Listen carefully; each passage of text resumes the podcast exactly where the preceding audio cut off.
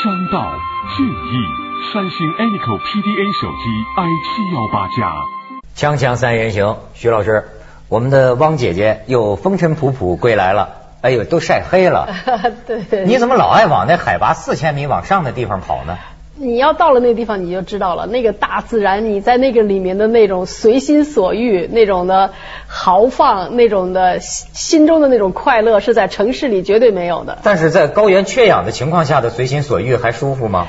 呃，我觉得人的其实适应能力是很强的。我们这次去吧，十五个人，第一天住在海拔四千三的时候，有一半的人就吐啊、头疼啊。但是我呢没有问题，我可能天生的比较适应天 生就要做环保 NGO，保卫三江源的。他去三江源，那么海拔最高，海拔四千米吧？对，我们那天晚上住的是海拔四千三的马多县。长江、黄河。澜沧江下游叫湄公河了，对，出了三条三条大河的发源地在青藏高原的腹地。我看了点资料，人称中华水塔，对，中华水高嘛，中华水塔。你想，咱这都是几条母亲河的源头，哎，它是怎么个发源呢？怎么它的水是怎么样子的？呃，不一样。比如说是长江吧，它就是冰川，它们就是发源于这个唐古拉山的这个这个冰川，叫江古迪如。全都是我九八年去的时候，那真的是冰川博物馆，就是它有各种的造型，非常漂亮。好家伙，艺术博物馆了，这就是你你想想那个，你看南极、北极，我们有的时候看是一个冰墙，嗯，或者是一一些的那个冰柱，在北极是浮冰，可是，在我们的江源，它是造型。就大自然哈，给你弄的。有人说玉女出玉女出浴啊，有的人是天女散花。我们那个那次第一次去的时候，很多记者给命了很多名字，但是非常遗憾，我们那次去的时候，我们是九八年去的，那九四年去的科学家就告诉我们，已经面目全非了，已经比他去的时候少了很多冰川。但是今年的春节，一个地质学家叫杨勇，嗯，他。非常遗憾的告诉我说，我拍到的那么漂亮的照片的冰川，现在基本上都消失了。就是因为全球暖化全球气候变化，还真的有是真的是暖化。呃，就是我们有统计，就是现在呃，今年的二月份在联合国这个开了一个全世界的一个会议，这个呃，就是说现在的我们每一年的这个温度的提提升是一点八度到四度。在未来的这个这个这个是到二零一零年的话，很多人都预测，像我们的这个喜马拉雅山的冰川会受到非常严峻的挑战。哎，那我想它会引起大灾难呢。它这么大面积的冰体如果融化了的话，这泰坦尼克，你看那个 一个那个。过去前两年，大家都有百分之六十多的人认为这个全球你说暖化，这是香港人的说法哈，我们叫全球气候变化，或者说全球气候变暖，百分之六十多的人是认为是人为造成的。但是今年二月份，二月份在巴黎开的这个会，已经有百分之九十八的人认为是人为造成的。你你的意思就是说，人使用了汽车啊，这些能源啊，造成了天气这样的变化。破坏啊，这种。看来是人祸为主啊。对，所以呢，他们到三江源，我觉得有种朝圣的心情。所以看看照片，我跟你说真漂亮，我看了都想去。我先看我们在网上找的，你看，你大家看一下这个三江源的照片啊，你看。这是长江的通天河以上面是吧？啊，多漂亮啊，远山哈。但是你看下边就是咱王姐姐带来的照片。也也好看，这是啥？这是黄河，大家都不能想象哈。就是其实有一句话，可能很多人都知道：“天下黄河贵得清”，是在青海。这个贵德那个地方的黄河就是这样的绿色。哦，青黄河。青黄河。哎呀，这黄河有几回清啊哈！来，咱们再看下一张。哎，王姐姐多惬意啊！啊，百花丛中，这个黄河已经黄了吗？不是，这个是澜沧江。哦，这澜沧江。这是澜沧江的上游的源江源的源区。因为我们去的前一天下雨，它那个地方呢是红的沙石地貌，所以呢这种沙石就流到这个江里，澜沧江里了。我所以我们那天呢是在大峡谷里穿行，在草原上穿行，而且它那个云都是奇形怪状的。哎，对对对。所以我就说是这个奇云。孕育了澜沧江，峡谷孕育了澜沧江，草原孕育了澜沧江。然后我们一看到这个，我们一看到哪里的云不是奇形怪状的？哦，不同。江，我跟你说，你能看到这样的云会北京现在云贵青藏那一带北京根本看不到。云贵青藏那一带，我那天给你看我拍的照片，我跟你讲，从早到晚在放电影，你看不烦的，它那个气象万千呐，那真是跟咱这儿不一样。北京这么大吗北京、上海，你看到那个云是垂直这样的云，能看到吗？为什么是你想象垂直的？就是它那个气象，你说的这个气象万千，气象万千。所以我们一看到这个红色的时候吧，我当时特别觉得是刚刚在母体中分娩出来的一条江，哎然后它就奔腾咆哮的，你就觉得那个孩童时代的澜沧江那么任性，那么欢乐，那么快乐。然后人在那儿也有了所以我坐在坐在那个草的湄公河流到曼谷就了。对，咱们再看下边 淫荡了，咱们再看看啊，哎，你瞧这个就就有对比了。这是什么？这个是呢是大渡河，就是因为修了水电站，修了水电站以后呢，它要导流渠，让它那个水从打洞从山里流，那么河床就干了，这样的砾石滩就流露出来了。像你刚才说的这个、看的那个长江，我还拍到了一个白色的长江，就那个跳着浪花儿，简直就成了一条白色的这种河流。可是这个也是白色，但是没有水了，全都是所以。这天宫和人宫你就看出分别来了。咱们再看看下边。哎呦，这个是海螺沟，就是我们都知道贡嘎山，其实贡嘎山是我们中国非常重要的一个生物多样性的一个基因库。嗯它有非常好的植被、山花和水系。它那块的冰川呢是全世界最低的，就是一般的我们一说到冰川，可能都到海拔四千、五千、六千，喜马拉雅山要八千，它那个地方海拔两千七就有冰川，所以穿着裙子可以在冰川里照相。我现在真是觉得现在这个时代的这个中国人呐、呃，至少一部分中国人吧，这有罪，这罪过。因为啊，我比较喜欢看画。哎，你知道，哪怕在几十年前，像张大千啊、黄宾虹啊，我发现这些画家啊，都多次的跟身边人讲过，就说我走遍世界各地，中国的山水，他觉得是最美的。但当然，画家有他的道理你看他。们画黄山，能给你画画出他的你说的那个气象，万能千。九上七上黄山，九上黄山，这个画画家就画。不同的季节、不同的天气、不同的时辰，没错。这个是大自然造就的。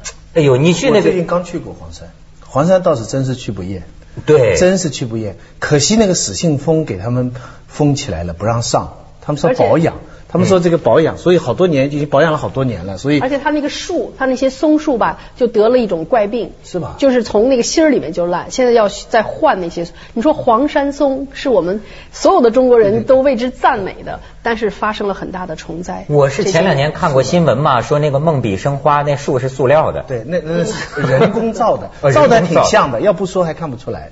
我跑去那里特地看了一下，黄山呢还保养的不错。说实在话，我的朋友美国来的朋友一起去的，他很挑剔嘛，他对大陆的情况很挑剔。去过黄山以后，他觉得嗯，中国有希望。因为什么呢？因为到处都是那个石头的呃放垃圾的地方。是到处都有那个石头，很方便，所以大家都把它丢，然后就有工人不断的在收，所以你基本上看不到那种塑料桶啊这种对，这种这两种东西年真的。是有很大进步。你知道吗？我们环保界当时还呼吁呼吁，就是有一张照片，就是像我们那个就是擦，像现在北城里的那种高层建筑要擦玻璃，要带着安全带这样去擦。在黄山当年是。很多人丢那个垃圾就扔到山谷里，对对对对怎么去捡？就这些工人要带着安全带掉到那个山谷里去捡这些垃圾。高危劳动啊，这是。所以徐老师，你谈到一个很关键的概念，就是保养。对，也许黄山那么有名，咱们得保养好。我，你像我去香格里拉也发现也也有有些地方也看得出来，我们现在很重视这个保养。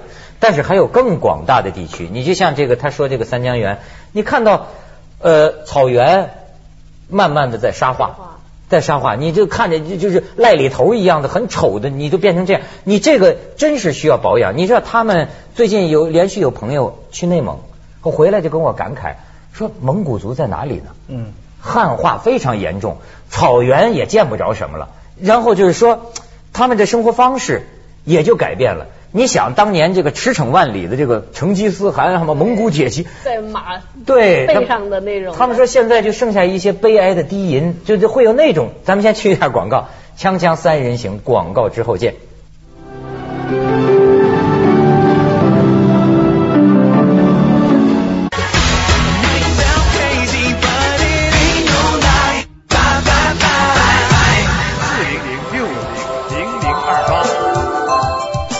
徐老师刚才有话你你，讲你讲蒙古啊，我、嗯我蒙古的感内蒙古的感情是因为张承志的小说《黑骏马》，黑骏马还那个时候就后来呢，有次碰到张承志，张承志自己后来也重新回去了，他说痛心啊，他说他原来认识的那些牧民骑黑，现在不是黑骏马了。摩托车，Suzuki，雅马哈，呜，雅马哈就过来了。然后他说，真的是很复杂的一个感受。他说，因为他们牧民呢，他这个东西还真管用。嗯然后他比马这个，反正他他有比马好的地方，所以他们才用，对不对？但是你想想这破坏，这以前是骑在马上在在放马，现在是一个 Suzuki 在那里哦赶那些马群。这个草地啊的破坏，尤其是做作家这个诗人的这个印象，他说这个雅马哈雅马哈，他这个在说这是黄河的上游，就是黄河源，其实也算是有两个湖，一个叫鄂陵湖，一个叫扎陵湖。我原来一直是在资料上、在电视上看到，这次我就去了以后，你站在那个湖前呀、你觉得它那有一个牛头碑，就是在。那个牛头在那个蓝天白云之下，哈，其实是人造的，但是它映衬在那个大自然中，然后上面挂了很多牧民们、藏民们挂的那个哈达，嗯你真的，你刚才说朝拜，你真的是想觉得我们的黄河老说母亲河，你在的江源的那个地方的时候，你才有你那种对母亲的那种情怀。你像在这儿都已经断流了那种黄河，那种欲哭无泪的黄河。或者是那个发大水时候那个黄河，你不觉得它是有那种母爱？可是你在那个鄂陵湖的时候，站在那个牛头碑的那个山上，看着那种，就是说它是碧蓝色的那个水水，然后在太阳光的照射下吧，真是闪着银光。哎呦，那太漂亮了。那那个青黄河那一带是不是都是少数民族居住？呃，其实，在贵德那地方倒也不，它有很多的回族在那儿，也有很、也有很多的汉族。那但是真正的江源还是藏族比较多。而且那么他们对这个河，对不起我还是想感兴趣。那么他们那边对这个湖河，他们叫黄河吗？他们叫黄河。他们对他的崇拜有没有跟我们后来下游的人的不同？有我们的这些江源的人，他们是真正的是敬畏自然，他们觉得这都是神湖、神海，不可以践踏的。他们对大自然的那种尊重，哈，完全是，就我觉得都超乎我的想象。而且你知道，你比如说像这个藏民呐，他们就是三江源的地方，他是有可能有佛教的这个信仰，他原来是不杀生的。对但是你现在你知道草原上全是老鼠洞啊，就是这个土 土壤沙化，草草草原退化，都是老鼠洞，鼠鼠老鼠太多了，所以不得不，他们也现在也得接受这个观念，就得打老鼠，要不然怎么办？它主要这都是天敌没有了。你比如说老鼠，它原来比如说有狼有鹰，可是这个狼和鹰呢，现在就被一些很的人就觉得好像我们人可以打，我们人可以吃什么这样的。但是实际上，你比如说去通天河，嗯。像玉树这样的地方哈，玉树那块儿你要一去，一定要去的有一个是文成公主庙，啊。就是文成公主当当年这个那个松赞干布，就是我们在在鄂陵湖那地方接这个文成公主。啊。然后呢，在在这个是黄河的源。其实我们我们的历史上的这种我们的汉民族和少数民族的这种的这种的融洽和自然的那种融洽，在江源都可以看到。像这个文成公主庙那个地方吧，它就挂满了哈达，整个那个山全被哈达给给给给给给披挂起来了。然后在玉树呢，它还有一个玛尼堆，据说是有多少。多少多少多少亿块那个玛尼堆写的每一块那个石头上全写的阿妈咪啪啪轰六字真言，啊我们拍拍轰就是要尊重自然，让他我觉得他们那种心理就是说，呃，我尊重自然，我敬畏自然，自然就会保护我们。我觉得这是一个很对呀、有一个很朴素的。我们现在人是。不，我们我们可以战胜自然，我们可以改造自然。人定胜天人定对，在江源没有，他们完全是我敬畏自然，我顺应自然。但是你去这个三江源，又说这个中华水塔，你看咱们都关心的比较现实了。你觉得跟这个下游现在的这个暑旱无常啊，这个洪涝灾害，跟我们这个气候对有没有关系我你觉得有我前两关系吗？曾经采访过，就是在玉树有一个叫三江源生态自然保护协会，有这么一伙子环保志愿者。他们呢，前些年呢，他们就是说大家都认为是过度放牧。就说因为原来我们这个一，比如说一亩草场应该承载几几头羊是有数的，因为原来人口也少，所以它一直可以让这个牛肥马壮，而且草原，而且我们其实现在也有很多的学者，像我采访过一个叫刘书润的一个内蒙大学的一个学者，他就很赞成游牧。他说这个游牧呢，就是可以让这个草休养生息。我这个大家都可能比较理解，但是他还有一个概念，他就说人住在一个地方长了，比如生畜住在长了，就是人畜的这些这些排泄物啊什么，它就有细菌，你待了长了以后就会生病。那么你住一个星期你就搬走了，这些细菌呢不会给你，你就到了一个新的一片新鲜的草场、新鲜的水源、新鲜的空气。哦，所以草草原上的人呢，他这种方式呢，也是减少疾病的一种方式。哎，在在这个在我们在这个江源呢，就可以看到这种现在呢都给定居了。就是虽然新村 对，虽然这个马多县原来是八十年代的时候我采访，它还是全国最富裕的县。但是到了九十年代，它就已经成了全国最穷的县了。那么很多人说是因为过度放牧，但是我采访的这个这个三江源保护协会的人呢，他这两年他就开始告我，他说黄永晨，我现在发现我们这个现在圈养了，我们现在这个移民新村了，但是这个沙化依然在继续，所以可以断定全球气候变化。对江源的影响，我记得我九九年去这个江呃长江源的时候，有一个科学家陈国栋，他就跟我讲，他说呃青藏高原上，因为它的海拔的高和它的这个空气的稀薄，对全球的这个影响是有很大的。青藏高原上有一两度的变化，对全球的影响可能就是三四度的变化。所以这个沙化呢。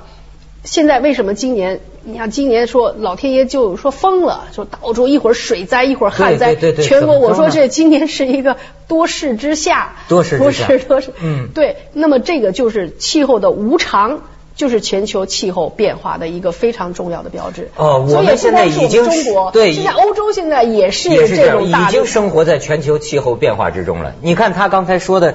对人的这种生活方式真的发生影响。说牧民现在都移民新村了，你知道我看到让这个牧民说上汽车修理厂上班去吧，给你们工作啊，政府很照顾你们。干了不到一个礼拜都回来了，又不会说汉话，又没有技术，他原来放牧的，你让他到汽车修理厂。然后你知道移民新村里的妇女在干什么呢？妇女呢摆个台球桌在打台球，打台球一天挣个。我们牧民打台球。藏就是这个藏藏区啊。他特别小的镇子都有打台球。他打台球为了赚钱，就跟你赌啊，就是就打嘛，一天能赚个几块钱、十几块钱。但是说朝不保夕呢，因为你这玩意儿得技术好，所以整天的移民新村的妇女苦练台球技术。你打不好，一天还亏钱了。所以说，真是这个生活大变。咱们去一下广告，锵锵三人行，广告之后见。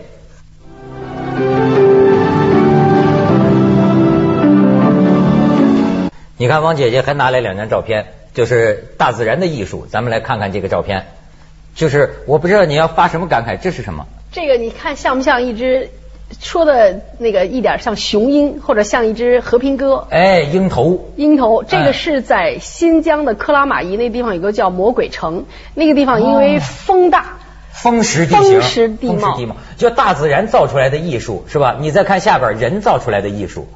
不，这个是这也是大自然。这个是在美国的那个科罗拉多河畔的一个叫犹他州那地方的一个国家森林公园，是水，科罗拉多的水切割的成的一个拱门。哎呦，你再看下边人造出来的艺术，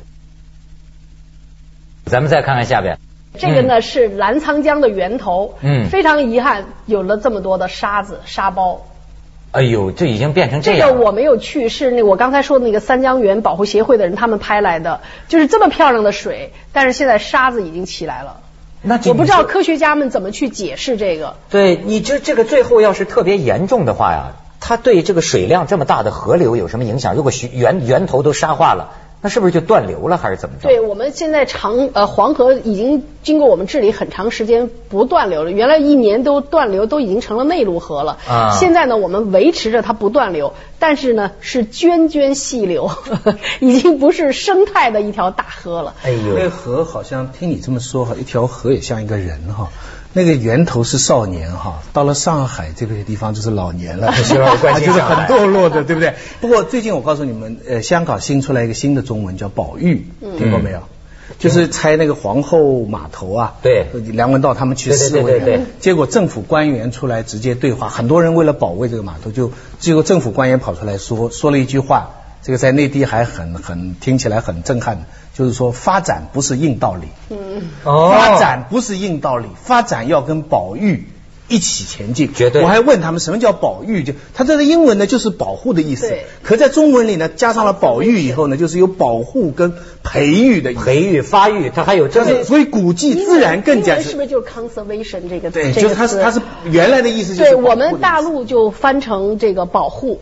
啊。香港人就我们这个就对我们不是有一点语言上的那个差异。差异吗？嗯。就是我们就说环保组织，他们就是保育组织，对其实是叫保育人士。保育人士。真的有些需要保育啊！你像你知道，很多爱看金庸武侠小说的人都知道有个星宿老怪，嗯。黄河是黄河源头那边的星宿海吧？对。我看你写文章说对星宿海没了，怎么会这不没了吗？不是星罗棋布的都是呃对，它本来是在鄂陵湖、扎陵湖上面，他们就是其实我们通常说的湿地，其实湿地是一个英文词儿叫 wetland。嗯我们老百姓，比如说东北人说叫水泡子。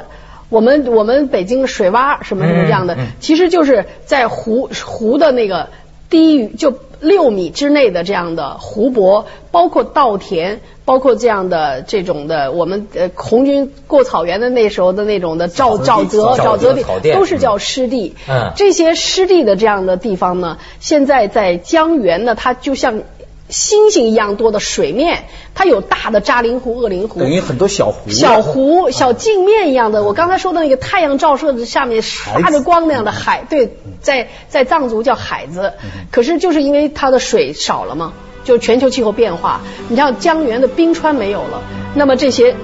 星罗棋布的这种的海子就没了，是什么原因呢像我们知道的月牙泉，月牙泉也没了。月牙泉现在要紧急抢救了，它是是这个全球气候变化造成的？水越来越水，将来有很多人是对我们人类来说是非常。